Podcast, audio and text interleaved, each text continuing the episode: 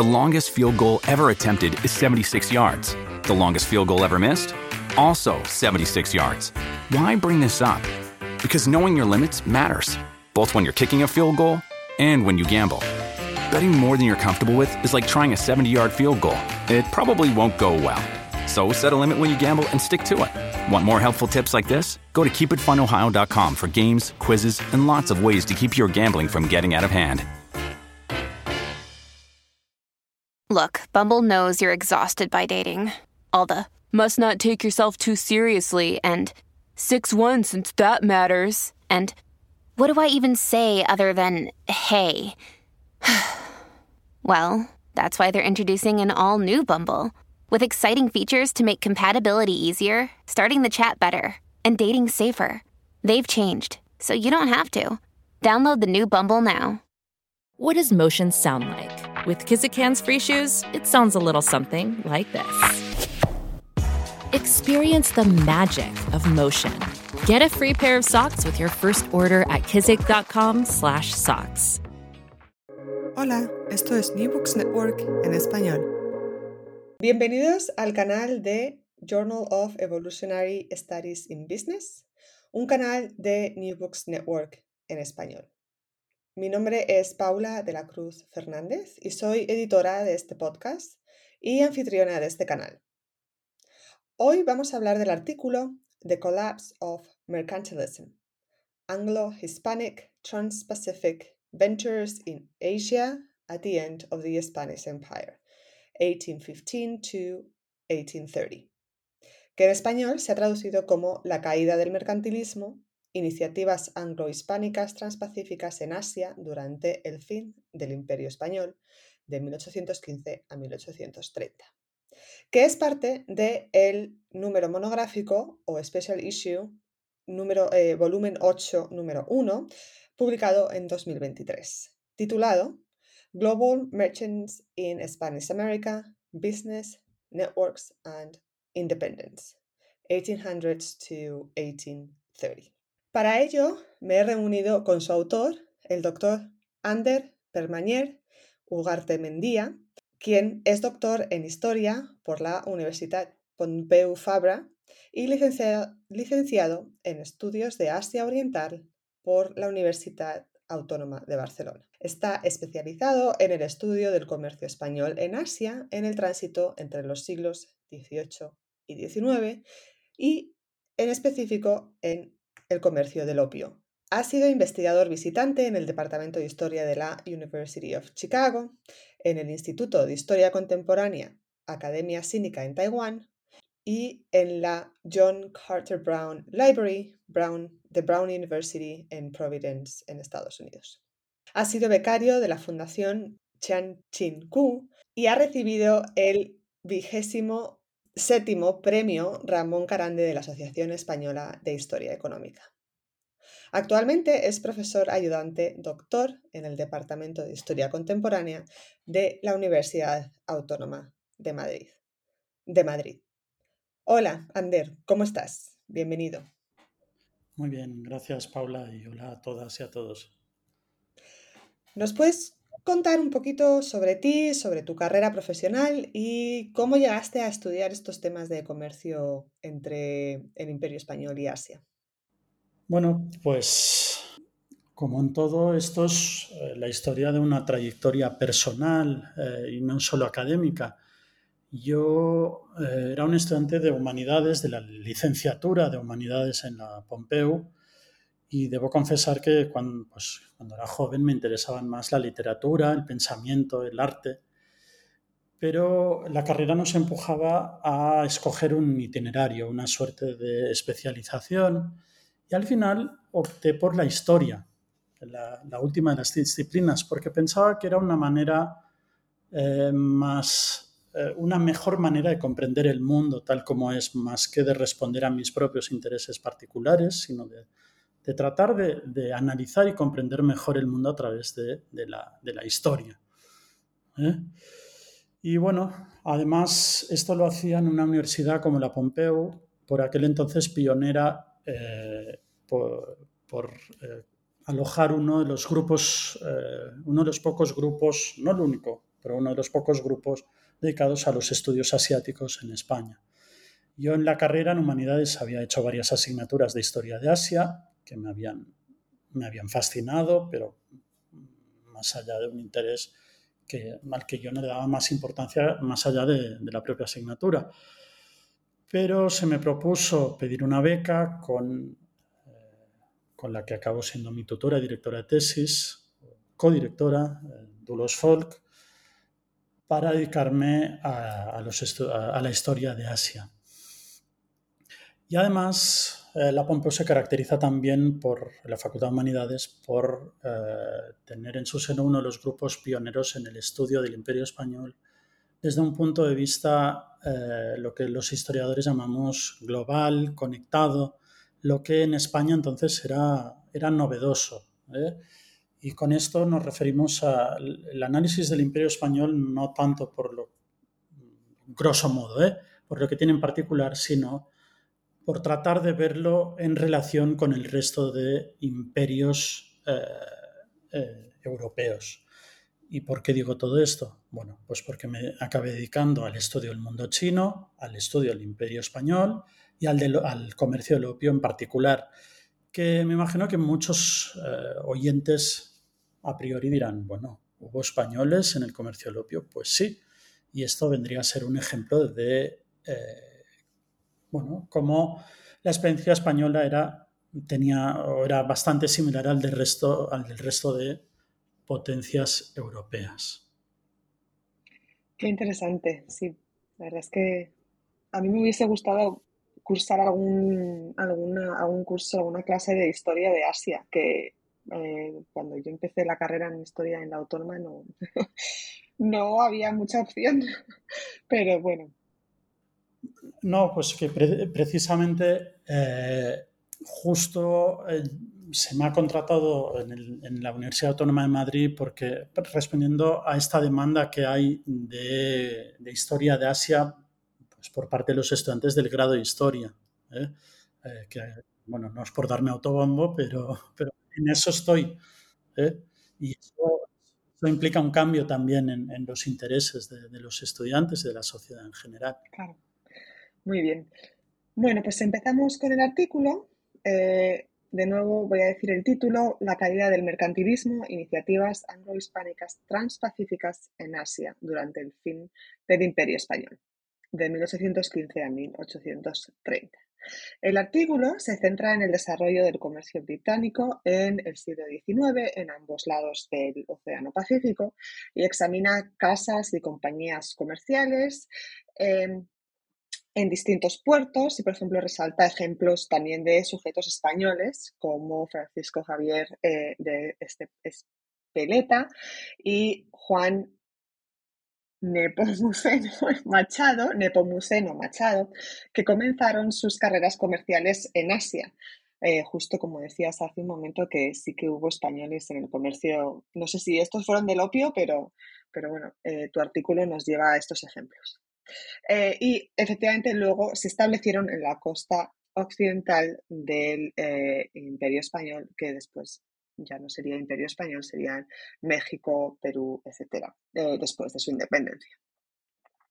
Explicas cómo todos estos elementos formaban parte de una red más amplia, tanto de intereses privados y públicos, y este es un aspecto, creo que lo desarrollas muy bien en el artículo, cómo están ligados ambos eh, intereses y, poderes y eh, cómo esto también afecta a la independencia y cómo la independencia, las guerras de la independencia afectan a estos intereses de comercio.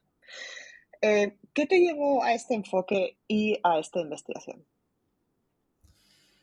Bueno, para eso tengo que explicar un poco el proceso de la tesis, que como todo proceso de tesis es difícil, sobre todo para jóvenes estudiantes. Eh, y bueno, pues uno trata de hallar pistas, ayudas, pero el camino lo tiene que encontrar uno. Inicialmente, el, el trabajo, el DEA o la tesina de máster que hice previamente a la tesis, yo al estar circunscrito a un grupo que analizaba la transmisión de imágenes de China en el contexto español, se me, propuso analizar un libro del primer diplomático español en China. Estamos hablando justo después de la Primera Guerra del Opio, que fue 1839-1842. Y este señor, que era un barcelonés llamado Sinibaldo de Mas, estuvo varias veces en China entre la década de 1840 y 1860. De hecho, fue el artífice del, del primer tratado sino-español en 1864. Bueno, eh, Sinibaldo además tiene un interesante libro escrito en francés, eh, publicado en 1861, que es, bueno, es un libro al estilo de los que se hacían en la época, que trataban de presentar al público europeo qué es China, ¿no? Eh, que entonces pues se desconocía bastante. Ahora pues el mundo nos conocemos unos a otros un poco más. ¿no? y hacía pues una aproximación al uso, pues un poquito de historia, un poquito de tradiciones, costumbres, bastante política internacional, detalle de las guerras del opio, de los distintos conflictos y dedicaba un capítulo temático a la cuestión del opio. ¿Vale? Bueno, yo la tesina la hice como, como pude, pero me di cuenta que esta cuestión del opio me generaba muchas preguntas que yo tenía ganas de responder. Sobre todo porque este señor decía cosas que a mí me, sorprendían en ese momento, como que el opio no es nocivo y que, bueno, eso eh, podríamos hacer un podcast entero ahora mismo, ¿eh? no voy a entrar en eso. Eh, y también entraban algunas contradicciones porque decía que los españoles no habían tenido nada que ver con el opio y punto número uno, yo ya sabía de algunas referencias, no las descubrí yo, ahora diré cómo llegué a ellas, de la presencia de españoles en el puerto de Cantón, comerciando con opio en colaboración con los británicos. Y en segundo lugar, que el señor Sinibaldo de Mas había asesorado al gobierno colonial filipino sobre la necesidad de establecer un monopolio para, la venta y distribución de opio entre la población china de la colonia, que era algo que en realidad todas las potencias coloniales en la región estaban haciendo. ¿eh? Claro, yo dije, aquí hay el señor de más está ocultando información y yo quiero saber más. Bueno, de hecho, eh, como acabo de decir, eh, los nombres, los principales nombres del comercio español del opio, que prosperaron sobre todo entre 1818 y 1830. Es un periodo cortito de tiempo, pero un periodo muy interesante. A ver, si lo cuento un poco. Estos nombres ya aparecían, ¿eh? sobre todo en los libros, las investigaciones hechas sobre todo por investigadores del mundo anglosajón, británicos, estadounidenses, alguno de Hong Kong nombres pues como Gabriel de Irureta Goyena, Francisco Javier de Irisarri, Lorenzo Calvo y Mateo, Manuel La Ruleta, eh, etcétera, etcétera. Iban apareciendo Barcaiztegui, Mendieta, Uriarte. Salvo Lorenzo Calvo y Mateo, cualquier oyente del mundo hispanohablante se dará cuenta del origen claramente vasco de estos comerciantes. Y por una cuestión personal, familia materna es desde el País Vasco, yo tenía una gran curiosidad como de repente qué, hacían esos señores allí que a mí me parecía como que aparecían como, como setas, ¿no? Como uno no esperaba, siempre en las clases de historia de Asia uno le cuentan que el comercio entre chinos y británicos o el tráfico del opio era entre chinos y británicos, de repente hay, hay unos años específicos que aparecen muchos nombres vascos. bueno, eh, tengo que decir que en eso fue claramente orientativo eh, el mentoraje de un conocidísimo historiador, eh, José María Fradera, profesor en la Pompeu, por sus clases, por su orientación, su apoyo y también por algunos de sus trabajos. Tiene un fantástico capítulo en su librito Gobernar colonias de aquel lejano ya 1999 sobre Lorenzo Calvo. Un personaje fascinante, además Calvo, pero estoy, estoy abriendo muchos melones, como, como podéis daros cuenta. Simplemente ya para tratar de cerrar la pregunta, que si no, esta, esta entrevista va a ser un monólogo. Bueno, lo que me acabé dando cuenta es que, claro, en un análisis hasta la fecha del comercio entre chinos y británicos del opio, en el que parecía que de repente los españoles aparecían de la nada para explicar esa historia protagonizada por los británicos y también por estadounidenses, atención. ¿eh? Pues aparecían estos nombres, estas personas de las que no sabía gran cosa, pero hasta entonces parecía como para justificar un, discurso muy dominado por el mundo anglófono. ¿eh? Y en realidad lo que nos está hablando esto es de una presencia hispánica, y digo hispánica porque aparte de españoles peninsulares, pues también había filipinos. Eh, hispanos no me queda tan claro, pero sí que estaban en red con eh, intereses del otro lado del Pacífico. Todos estos actores estaban vinculados con la economía filipina, con el galeón de Manila que había terminado en 1815 y no es casualidad que el galeón que conectaba mm, el actual México con Filipinas, eh, eh, este intercambio de sedas por plata, sedas asiáticas, chinas sobre todo, y plata eh, americana, pues tras el fin del Galeón de Manila vemos cómo se desarrolla este comercio del opio, ¿no? Y hay, hay algunas conexiones. Y luego la práctica totalidad de estos comerciantes pertenecían a la Real Compañía de Filipinas, una compañía privilegiada con el monopolio eh, para, para el comercio eh, asiático en la corona española.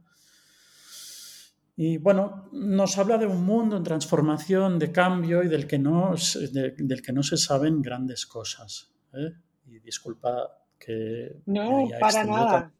Para nada, es más, quiero preguntarte antes de pasar a la siguiente, si nos puedes contar un poquito más de esta compañía de Filipinas, cómo estaba organizada, o sea, cuál es más bien la estructura, no tanto, sino cuáles son los, como los, ¿cómo se, cómo se diría en, en el siglo XVIII los headquarters, los, las oficinas centrales?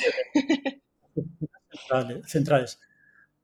Voy a empezar con una referencia que yo creo que a los oyentes de este podcast tal vez le pueda resultar familiar porque creo que les interesa la historia del Imperio Español, la historia económica. De hecho, la Real Compañía Filipinas fue creada en 1785 con la, digamos, la reorientación de los activos de la extinguida Real Compañía Guipuzcoana de Caracas. Fijaros que digo, bueno, la Real Compañía Guipuzcoana de Caracas, que tenía el monopolio para la explotación, sobre todo el cacao venezolano, desde 1734, creo que era, creo que era muchos vascos, sobre todo guipuzcoanos y del área vasco-navarra también, que eh, explotaron el negocio del cacao en Venezuela. Y en el que muchos, en, toda la península, pero sobre todo en el área vascófona, había muchos eh, accionistas ¿eh? Y cuando se extingue tras eh, los decretos de, libre comercio, la, la guipuzcoana de Caracas, se reconvierte en la Real Compañía de Filipinas dentro de un proyecto para tratar de fomentar la economía filipina por parte de la monarquía borbónica. ¿eh? Esa Filipinas apartada, atrasada, subdesarrollada, etc. Bueno, la sede estaba en Madrid, tenía algunas sedes secundarias eh, en Cádiz. Eh, creo que tuvo brevemente en San Sebastián, pero no estoy seguro. Tuvo astilleros en el puerto de Pasajes, que entonces pertenecía a San Sebastián, y distintas, lo que llamamos factorías o agencias, principalmente en Manila, varias en América, en Ciudad de México, si no recuerdo mal, en Callao. Eh, en Río de la Plata también tenía, creo que en Buenos Aires, y lo que a mí más me interesa, pues en la propia Asia, aparte de Manila, tenía representación en Cantón y en Calcuta. ¿Vale? Y bueno, supongo que con esto... Sí, muy, bien. También explica que gran parte de estos comerciantes sean de origen vasco. ¿eh? Ajá, exactamente. Bueno, pues ya que estamos con conceptos muy grandes y definiciones, eh, ¿por qué no nos cuentas, que en tu artículo mm, lo exploras, em, pero que a veces creo que a los estudiantes y a los oyentes pues les suena un poco a, pues antiguo o, difícil o pues eso, de la época que no capitalista o no del liberalismo, ¿no? Que, parece que lo entendemos quizás un poco mejor. Eh, háblanos del, mercantilismo. ¿Qué es el mercantilismo y eh, cómo colapsa? Que es eh, efectivamente lo que intentas explicar en tu artículo.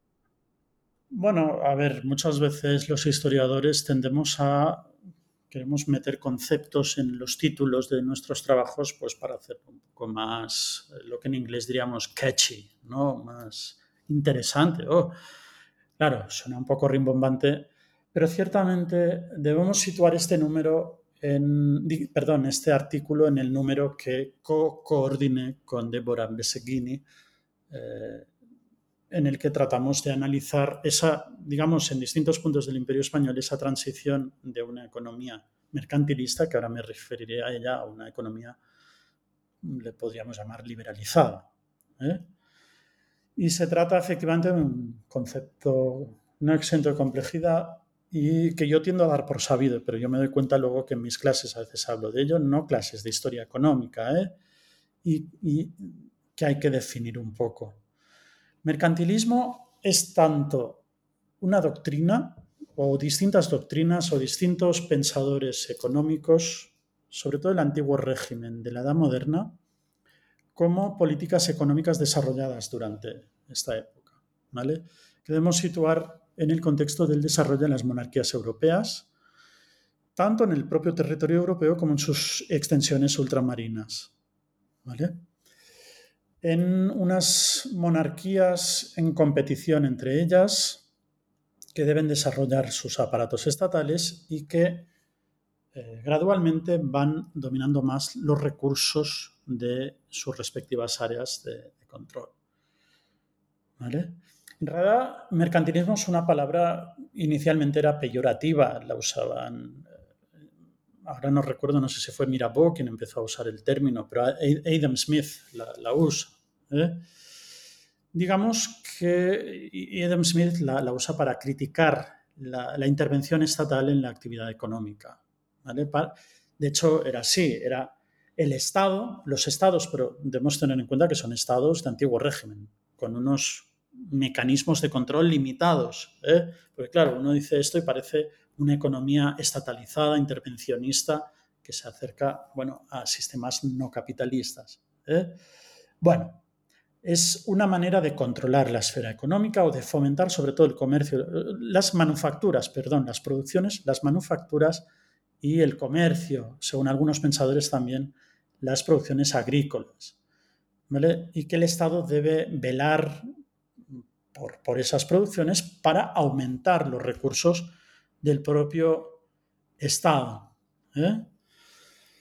Bueno, hay varios pensadores, pero el, ejemplo de mercantilismo por antonomasia y que tal vez a la mayoría de oyentes les resulte familiar es el colbertismo o Jean-Baptiste Colbert, el ministro de Luis XIV, el rey Sol en Francia, y que en el caso español, sobre todo los Borbones, tratando de reproducir el modelo francés en España, pues replicar. ¿eh? Bueno, son distintas maneras de hacer y doctrinas, pero como he dicho, aparte de la centralidad de manufacturas y comercio, eh, pues mm, se concibe que la abundancia, la riqueza es un motor del Estado y el mercantilismo introduce algunas nociones propias yo creo que nos ayudarán a, entender qué es. ¿eh?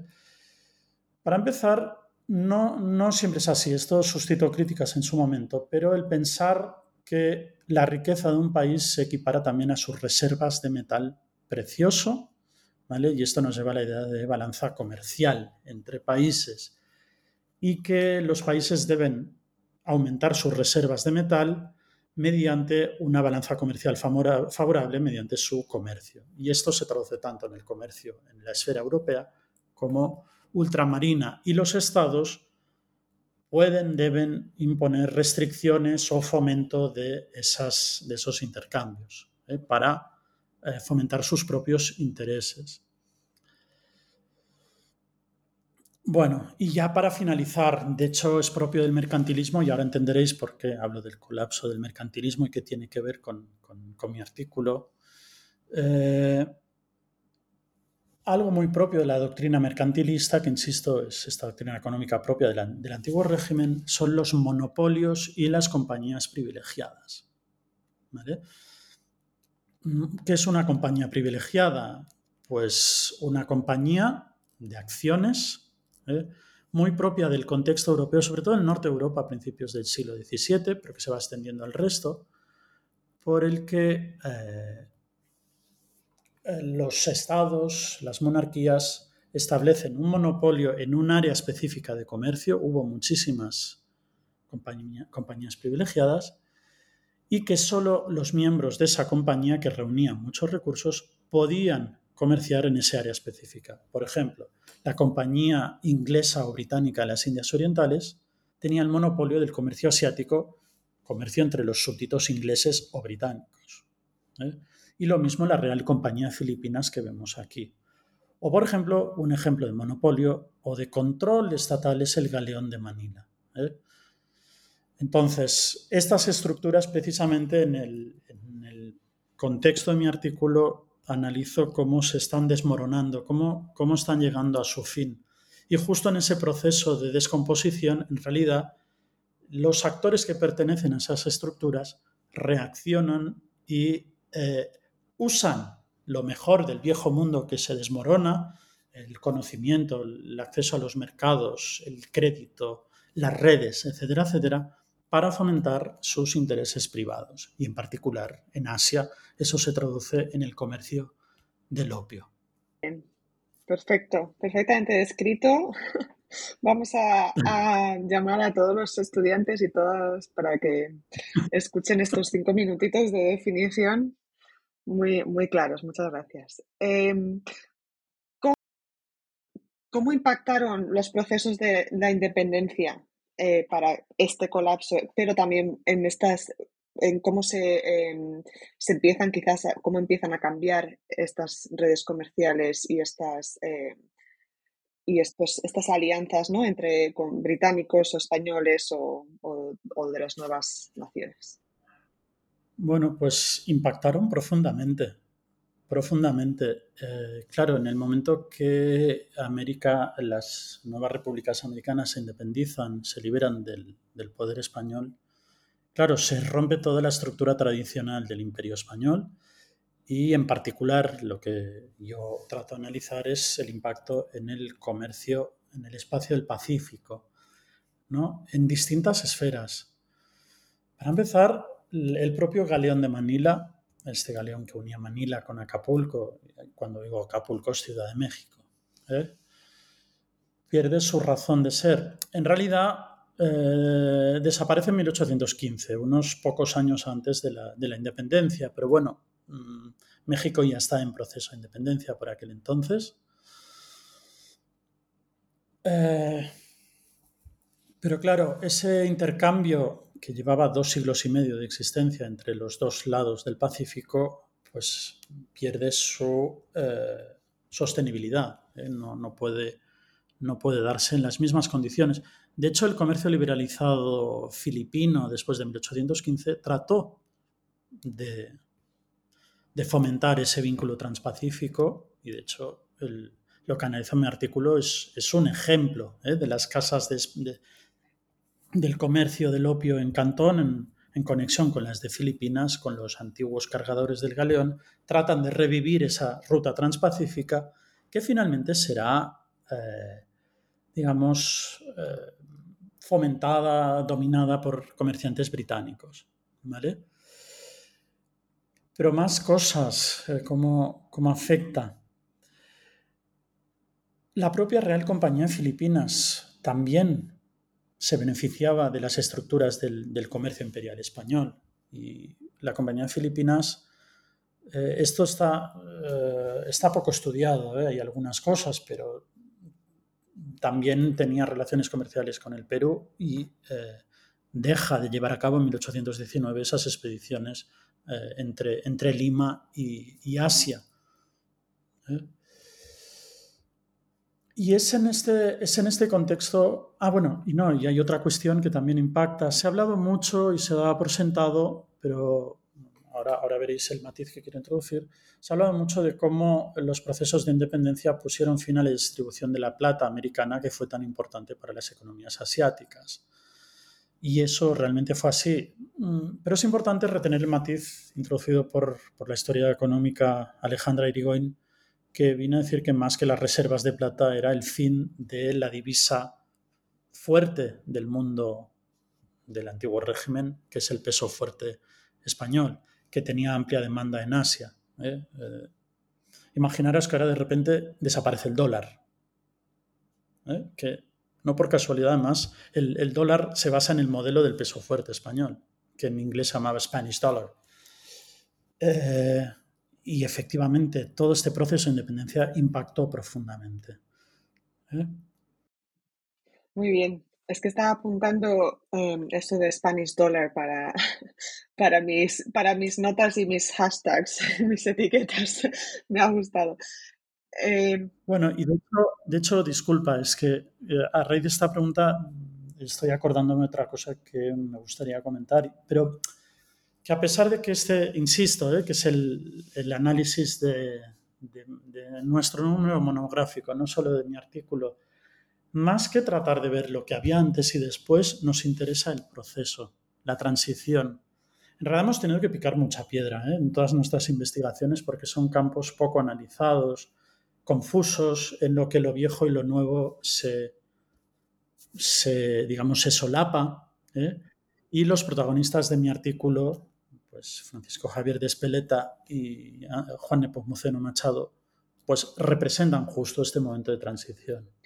¿eh? Sí, yo, yo, como le decía a tu coautora eh, y coeditora, eh, Débora Beseguini, yo me leería un libro de no ficción sobre, por ejemplo, la, la, Real Compañía de Filipinas. Creo que estas cosas ahí son, vamos, ojalá hubiese más información porque me parece muy, Además que, mm, podríamos entender mucho de cómo funcionan las organizaciones así multinacionales hoy en día incluso.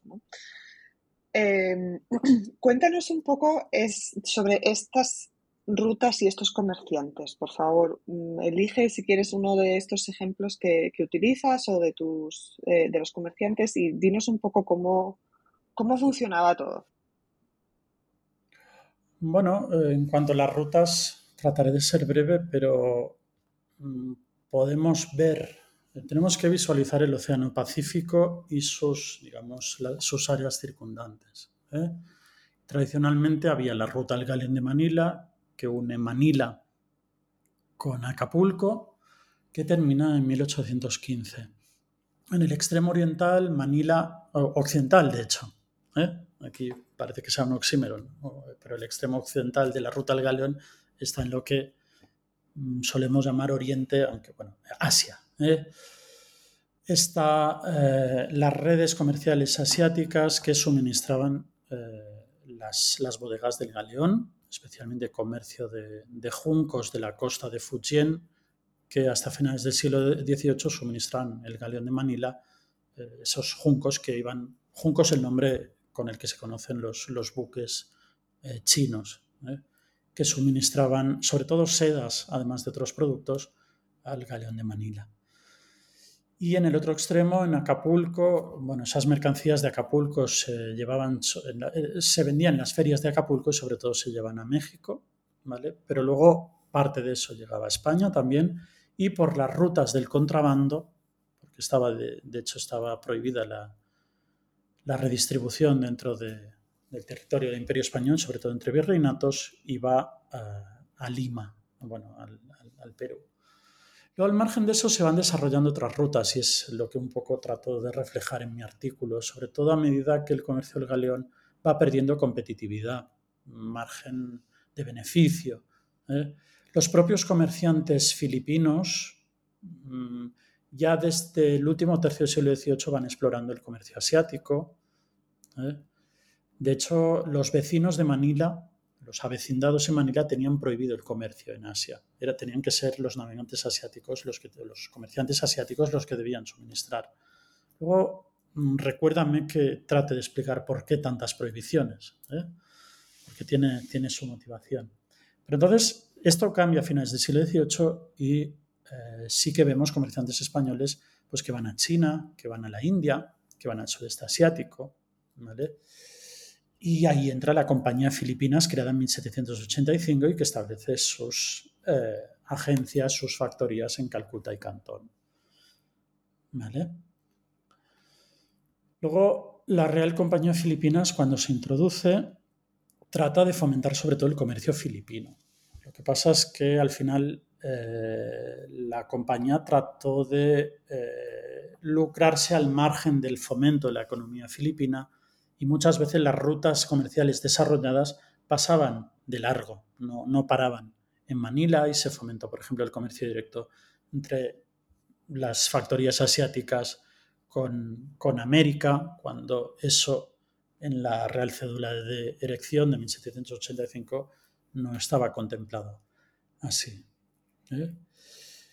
Y bueno, en cuanto a las prohibiciones que estaba tratando de decir, eh, claro, muchas veces el galeón de Manila se solía criticar y se sigue criticando como una estructura de comercio tal vez subdesarrollada y de un imperio eh, en decadencia, ¿no? Como el español, lo he dicho con cierta ironía. ¿eh? A ver, ciertamente el, comercio del galeón estaba en crisis y el imperio español pues tenía evidentes síntomas de desgaste. ¿eh? Pero eso no significa que no hubiera margen de, reacción y de iniciativa. Pero entonces, yendo a las a las prohibiciones. El sistema del galeón de Manila era, estaba estrictamente estipulado y limitado. ¿vale? En realidad, inicialmente, a finales del siglo XVI, podría haberse desarrollado mucho más y hubo muchísimas más iniciativas que trataron de cruzar el Pacífico y que no se limitaban a un solo galeón anual, que también iban al Perú. Y de repente tenemos un sistema que conecta solo dos puertos, que en Asia prohíbe la navegación española en los mares asiáticos, también por cuestiones geopolíticas relacionadas con el Tratado de Tordesillas, que no voy a entrar ahora, mientras que eh, solo puede navegar hasta Acapulco y está prohibida la redistribución. ¿eh? Y luego los, el comercio está limitado, no, no, se pueden cargar las bodegas del galeón más allá de unos límites, aunque el contrabando estaba, eh, estaba por las nubes. Bueno, básicamente era, y esto, esto es lo que hace, para dar, dar, sentido a la entrevista, ¿eh? esto es lo que hace del galeón un sistema mercantilista. Se prohibía o se establecían limitaciones para, evitar precisamente un exceso de mercancías asiáticas en los mercados eh, del imperio español, para que no hicieran la competencia de las producciones metropolitanas y además, como ejemplo de, modelo mercantilista, se trataba de evitar una, fuga de plata que fuera a los mercados asiáticos. ¿Eh? Claro. No, muy interesante. Eh, todas estas investigaciones mm, pues son resultado de, supongo, una labor de archivo dura y transnacional. Em, ¿Te importa decirnos un poquito cuál es eh, sobre, tu, sobre tu trabajo de archivo, tu investigación en archivos de distintos países, supongo, y distintas regiones, y tu metodología, es decir, cómo, qué es lo que buscas y cómo lo usas después para analizar em, el, comercio? Bueno, hay que decir que, claro, antes me he quejado de cómo eh, hemos tenido que picar mucha piedra pero también es cierto que la información accesible es limitada y hay que escarbar mucho, y de hecho todavía queda mucho trabajo por hacer. Para resumir, efectivamente he estado en distintos archivos europeos y todavía mm, me quedan por analizar varios archivos en América, en Asia, pero básicamente, eh, para resumir mucho, los dos principales archivos en los que he trabajado son no sorprendentemente, el Archivo General de Indias, en Sevilla, sobre todo los papeles de la Real Compañía de Filipinas. Lo que pasa es que lo que está conservado en el Archivo General de Indias no son los papeles per se de la compañía, sino digamos, la información que eh, la administración de la monarquía tenía sobre la compañía. No sé si se capta el matiz. ¿eh? Sí, claro. ¿Y dónde, ¿Y dónde están los archivos de la compañía? Dispersados, ¿no? O sea, no hay, no hay una... No, realmente, no. Yo no, no, los he sabido localizar. Espero hacerlo alguna vez, pero eh, la sede dejó de existir en 1835 y, y no se sabe qué ha sucedido con toda esa información. Claro, lo que hay en el archivo de Indias y que ha sido trabajado por colegas, pues son mm, refleja eh, una preocupación administrativa, metropolitana. Hay balances muy generales, pero por ejemplo lo que a mí me interesaba, que es el quehacer cotidiano de las factorías asiáticas, eso no, está allí. ¿eh? Pero bueno, eso lo puedo compensar con otras fuentes. ¿eh? Y luego la otra fuente, y esa sí que me ha dado muchísima información, ¿eh? es el Jardine Madison Archive en Cambridge, que alberga la, documentación, básicamente la correspondencia comercial de la que fue la principal compañía británica que comerció con opio, Jardine Madison. Para aquellos que estudien la historia de Asia, no solo la historia del comercio asiático, sino la historia de Asia, Jardine Madison and Company es, un nombre que aparece en cualquier manual de historia general de Asia, ¿eh? como la, principal compañía británica que comerció con opio, sobre todo durante la década de 1830. Pero bueno, las razones eh, comerciales, los nombres de las compañías iban, iban cambiando, los, digamos, los socios siempre eran compañías pequeñas. ¿eh? Y las antecesoras de Jardine Madison habían existido desde finales del siglo XVIII, muy a finales de 1798-99. Y entre algunas de estas antecesoras, sobre todo a partir de 1821, aparecen algunos de estos españoles. De hecho, Francisco Javier Irisarri, socio principal de Irisarri Compañía, Irisarri era, socio, era, perdón, era empleado de la compañía Filipinas, profunda su propia, su propia eh, sociedad, perdón, con el escocés James Madison, que fue uno de los socios principales de Jardine Madison. Entonces, claro, uno encuentra muchísima, muchísima, sobre todo correspondencia comercial, porque desgraciadamente la documentación anterior a la primera guerra del opio, que os recuerdo que es 1839-42, cuando yo analizo sobre todo la década de los años 20, ¿vale? Pues la, la información anterior a 1839 es más fragmentaria. Afortunadamente la correspondencia comercial se mantiene bastante intacta, mientras que los, digamos que la contabilidad está muy, muy fragmentaria y realmente en un deplorable estado. He tenido que trabajar sobre todo con libros de correspondencia. Con libros de correspondencia, además, que uno tiene la impresión de que, claro, un tercio de la correspondencia de Irisarri y compañía está escrita en castellano. Eh, sobre todo dirigida a Filipinas, desde Cantón y Macao, dirigida a Filipinas, también a comerciantes portugueses y a México. Y yo tenía la impresión de que los colegas anglosajones que se habían dedicado a ello hasta hace unas décadas, pues habían pasado por alto esa, esa correspondencia. Y claro, al final esto eh, digamos, limita mucho la, metodología aplicada porque se trata de ir rascando la información de las fuentes. No he podido construir series muy sólidas. Además, para acabar de arreglarlo, pues eh, estamos hablando de eh, sociedades establecidas entre, pues, por ejemplo, un escocés y un español, Claro, hay colegas que me dicen, bueno, pero ¿qué porcentaje de ese comercio era español? Eso es difícil de decir, porque realmente tanto los socios y los empleados de estas sociedades eran británicos, españoles, eh, y cuando digo español podían ser filipinos o peninsulares, básicamente. Y las redes de financiación y de, de correspondencia, pues iban, eran de lo más variado. ¿eh? Había indios, británicos, filipinos, mexicanos, chinos, macaenses, etcétera, etcétera. Pero bueno, básicamente sí que con ello he tratado de reconstruir redes, instituciones, tratar de aportar cifras, eso sí. pero siempre con una sensación de que acaba siendo fragmentario y que hay que ir rascando. ¿eh?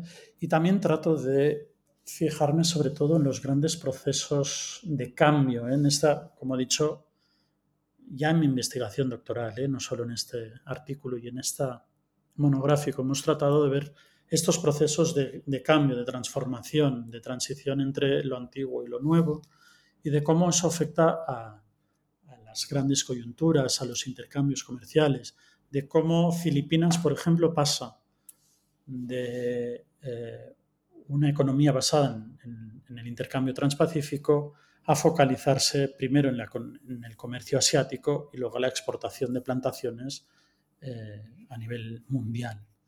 ¿eh? Bueno, no sé si Sí, no, muy interesante la, barrera del lenguaje, obviamente, del idioma y mm, de la fragmentación de las fuentes.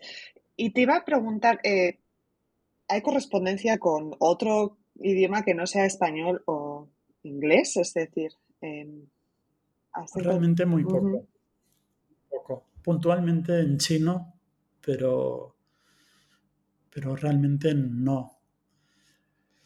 Porque además la correspondencia que uno encuentra en los libros es la que está destinada fuera de China, ¿vale? Sobre todo pues, a Filipinas, los suministradores de productos filipinos, arroz, otros productos de plantación, pero también mm, productos varios de recolección, pues como los nidos de golondrina o los cueros, mm, algunos mexicanos, bastantes de la India también, mientras que eh, la correspondencia que seguramente existía con los agentes o con los traficantes, al fin y al cabo, que trabajaban para estas empresas en las aguas de todo lo que rodea eh, Cantón y Macao, esto realmente no...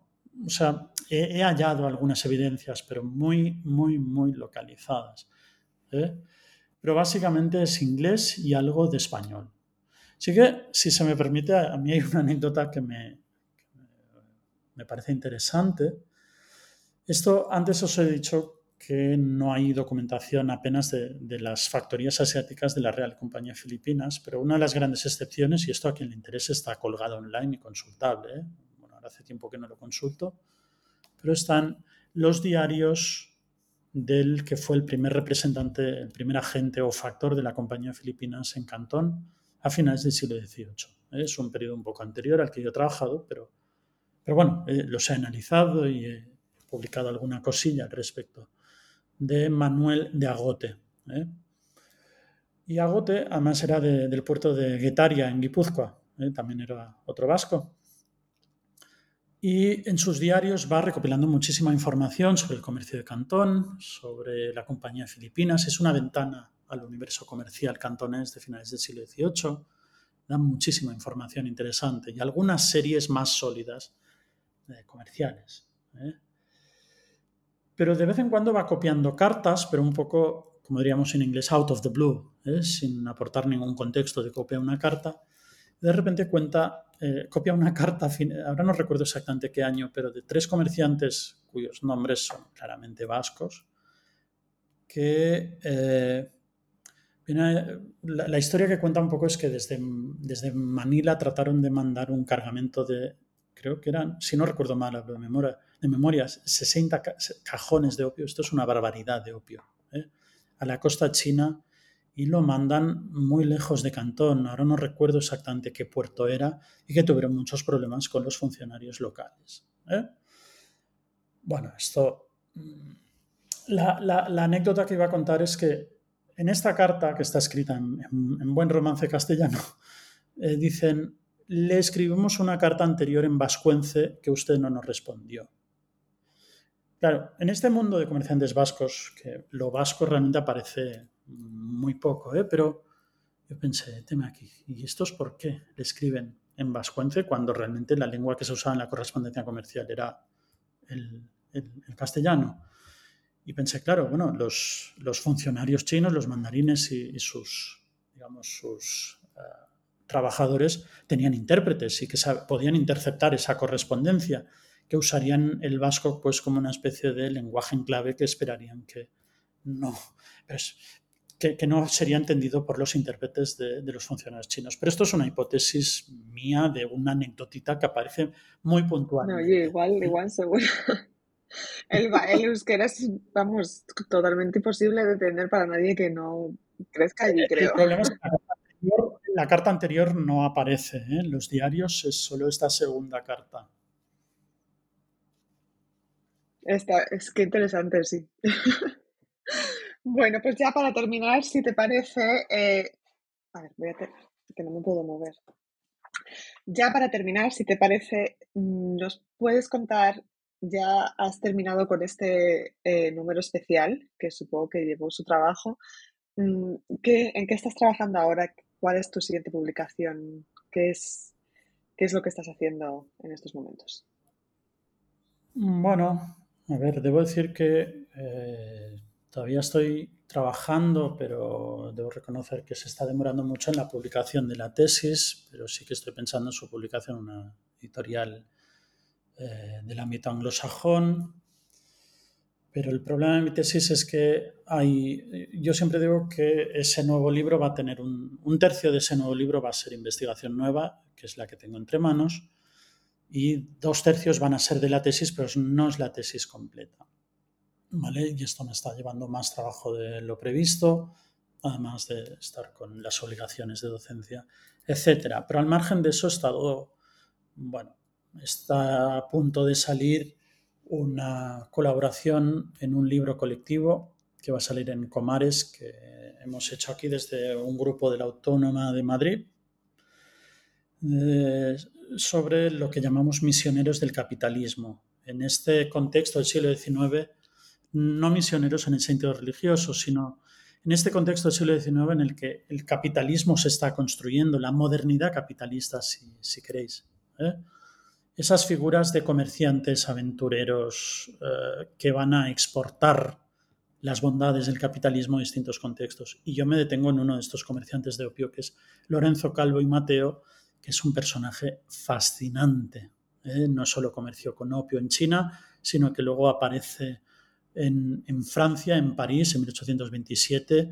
Mm, lo encuentro comerciando en el comercio trans eh, euroasiático, perdón, eh, eh, de mercancías europeas a cambio de mercancías filipinas, pero también sus agentes en, Cantón siguen comerciando con el opio.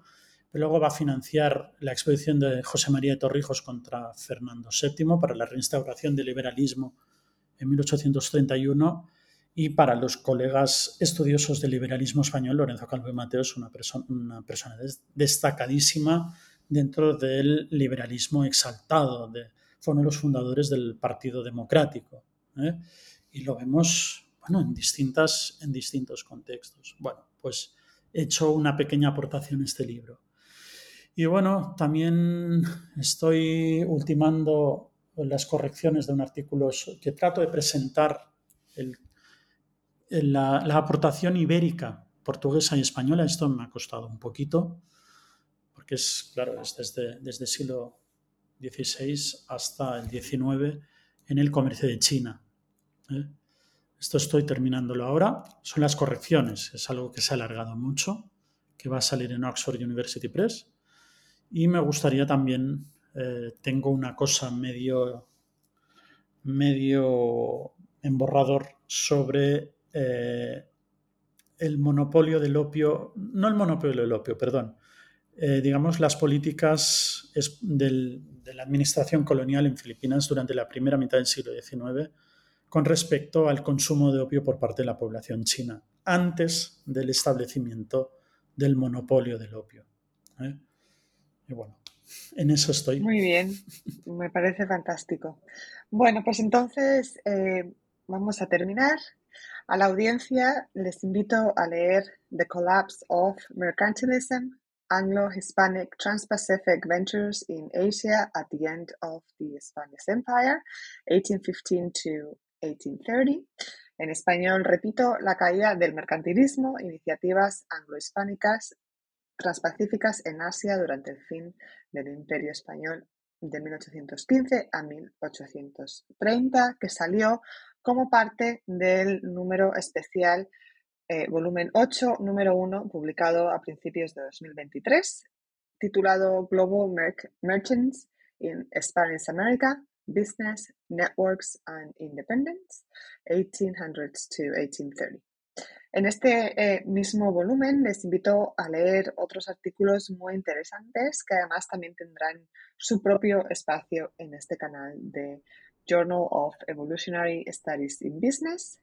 Y así ya nos despedimos. Muchas gracias, Ander, por acompañarme hoy en este episodio. muchísimas gracias, Paula, y a los oyentes también. Mi nombre es Paula de la Cruz Fernández y espero que nos escuchen de nuevo en este canal de Journal of Evolutionary Studies in Business en New Books Network en español.